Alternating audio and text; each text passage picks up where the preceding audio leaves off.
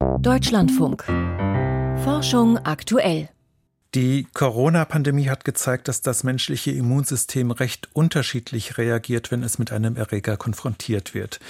Bei manchen Menschen entgleist es, während andere kaum Symptome zeigen. Doch an welchen Faktoren liegt das eigentlich, ob jemand ein starkes oder ein schwaches Immunsystem besitzt?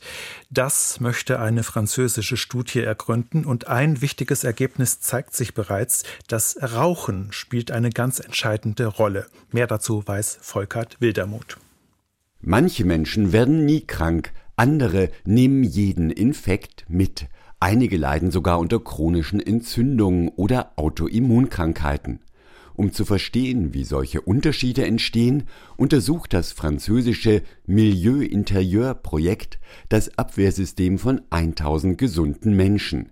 Der Immunologe Derek Duffy hat die Langzeitstudie vor rund zehn Jahren mitgegründet. Wir haben die Blutproben von den 1000 Teilnehmern genommen und sie auf zwölf Arten stimuliert, mit Mikroben, mit ihren Bestandteilen und mit Botenstoffen des Immunsystems. Dann wurde genau gemessen, wie die Immunzellen im Blut auf diese Herausforderungen reagierten. Das ergab eine individuelle Karte der Stärken und Schwächen des Immunsystems.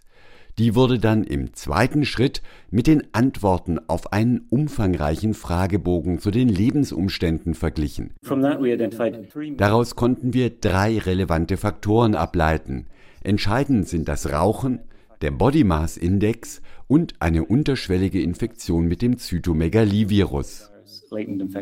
Die Gedächtniszellen des Immunsystems reagieren auf Zytomegalie-Viren, die sich lebenslang im Körper verstecken können. Übergewicht begünstigt Entzündung. Das sind recht spezifische Effekte.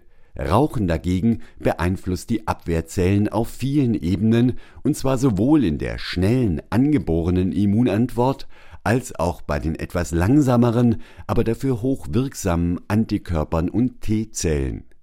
Derek Duffy betont, dass es sich hier um Laborergebnisse handelt.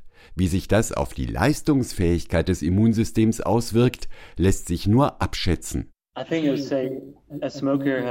Ich würde sagen, Raucher haben eine stärkere Entzündungsneigung. Das heißt, bei Krankheiten können sie mehr Symptome entwickeln, mehr Komplikationen. Sie verlaufen eher chronisch.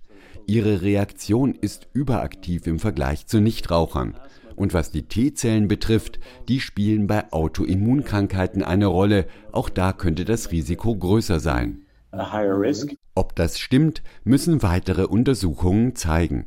Der Zigarettenkonsum erklärt zwischen 4 und 9 Prozent der Laborunterschiede in der Immunantwort zwischen Menschen.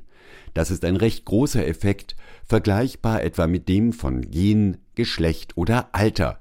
Im Gegensatz zu diesen Faktoren lässt sich der Rauchstatus beeinflussen. Der Effekt des Rauchens auf das angeborene Immunsystem endet, wenn man die Zigaretten aufgibt. Dagegen hält der Einfluss auf die T-Zellen noch über viele Jahre an. Woran das liegt, untersucht Violin Saint-André, ebenfalls vom Institut Pasteur in Paris. Die langfristigen Effekte des Rauchens auf die T-Zellen gehen auf Veränderungen in der DNA-Methylierung zurück. Das sind chemische Markierungen auf der Erbsubstanz, die die Aktivität von Genen beeinflussen. Es gibt mehr Methylierungen bei aktuellen und früheren Rauchern als bei Menschen, die nie geraucht haben. Der Effekt steigt mit den Jahren und der Zahl der Zigaretten an. Und diese Methylierungen bleiben bestehen, auch wenn man mit dem Rauchen aufhört. Die Forschenden verstehen die vielfältigen Effekte des Rauchens immer besser, die Empfehlungen bleiben aber immer gleich, so Derek Duffy. Es ist nie gut, mit dem Rauchen anzufangen und der beste Zeitpunkt, wieder aufzuhören, ist genau jetzt. Und wer das nicht schafft, schon die Zahl der Zigaretten am Tag zu reduzieren, hilft dem Immunsystem. Wie Rauchen das Immunsystem beeinflusst, nämlich über die Methylgruppen. Ein Beitrag von Volkert Wildermuth war das.